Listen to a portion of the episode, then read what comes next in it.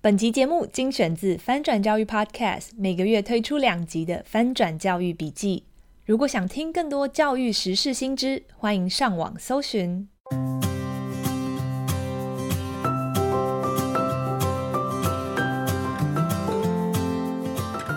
最新国内外教育趋势，十分钟精华笔记，说给你听。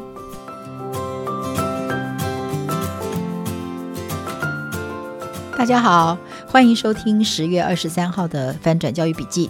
我是今天的主持人，亲子天下媒体中心总主笔宾静孙。十月快要进入尾声，虽然在台湾的我们在刚开始的时候有两个连续假期，好好的喘息了一下，但是国际的新闻却让大家的心情轻松不起来。除了持续超过一年半还在进行中的乌俄战争之外，中东地区也发生了另外一场军事冲突。十月七号的清晨，巴勒斯坦武装暴力组织哈马斯突击了以色列，造成了惨重的平民死伤。以色列也随即宣战。在录制这集节目的十月十九日，另外一场战争似乎一触即发。住在加萨走廊的两百万巴勒斯坦平民如何人道撤离？如何避免以巴冲突扩大成为中东地区的战争，已经成为世界各国领袖跟联合国关注的议题。由于中东的情况复杂，牵涉到多年的宗教、种族、政治、军事和历史，许多美国的地方政府、教育单位、团体在事件发生之后，都立刻推出相关的资源跟议题的建议，提供老师、家长们参考。除了直接去认识以巴关系和冲突的历史，以及认识国际主要国家的政策倾向的各种素材之外，在类似这样子重大事件之后，老师如何和孩子讨论，如何准备复杂、争议性很高的教案的架构？美国专业教育媒体 Education Week 整理出几项建议，这些建议也很值得台湾的老师家长参考。首先，去同理身边可能受到影响的人。在美国，也许孩子的身边就有来自战争双方地区的亲友，或者是有种族文化上的连结。因此，像加州圣地亚哥郡教育局给老师的信就特别提醒，要确保提供社区里面所有的成员有一个能够安全的学习时事跟处理情绪的空间。另外，这是一个练习分辨假讯息和假新闻的最好时机。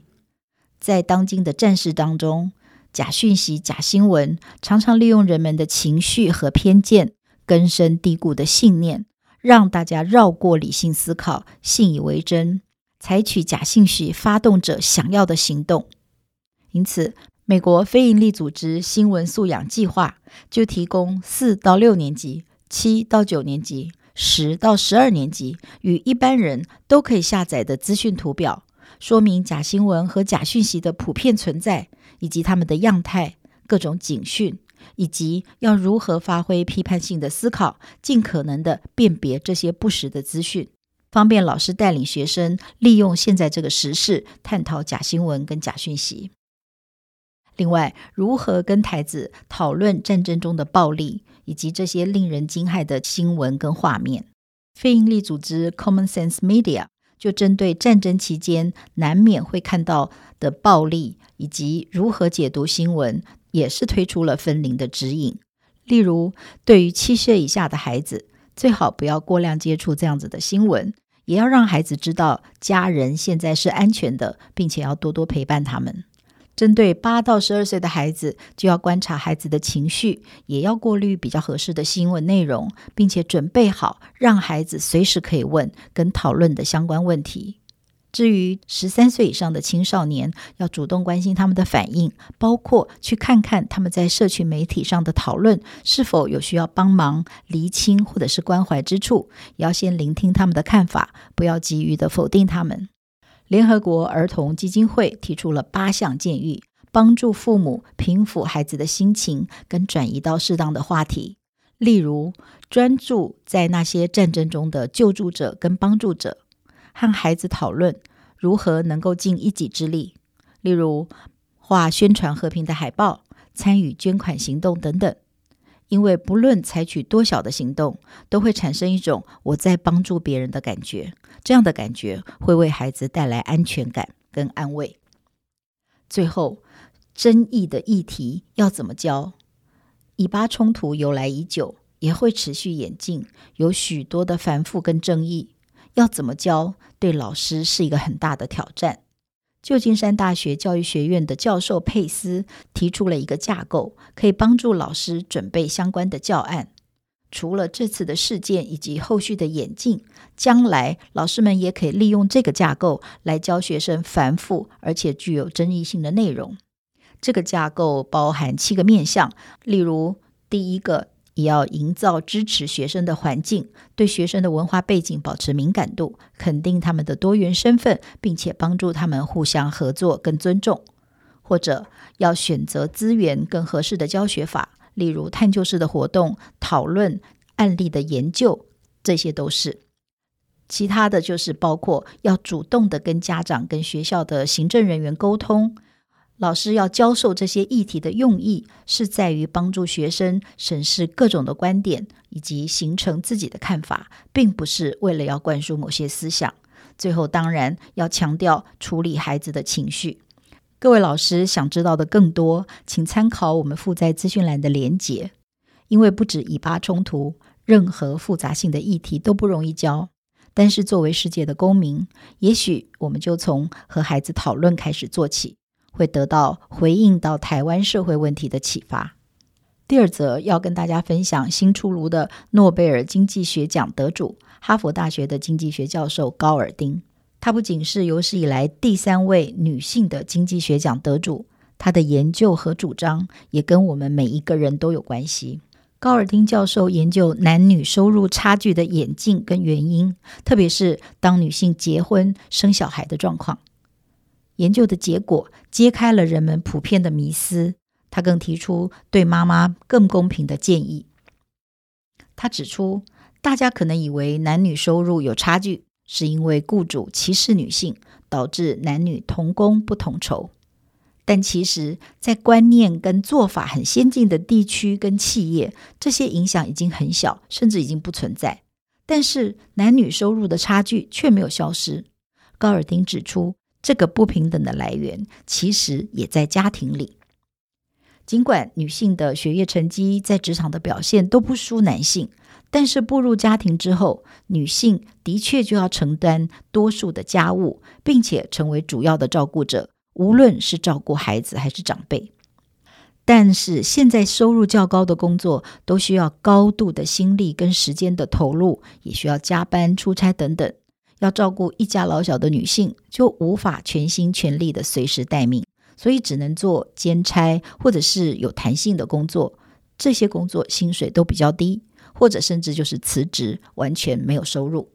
高尔丁教授认为，虽然现在全世界的政府、企业都提出很多看起来很公平、男女都适用的良善的福利，但是如果不能从妈妈、从家庭的角度出发，就很难改善这个问题。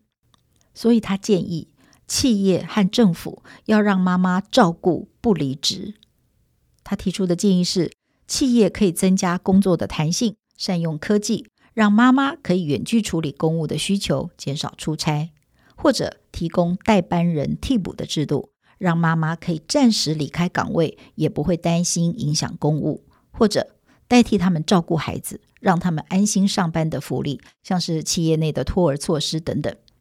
那政府应该扩大照顾老人跟儿童的公共服务，因为他的研究和现实社会都显示，家中的夫妻越平等。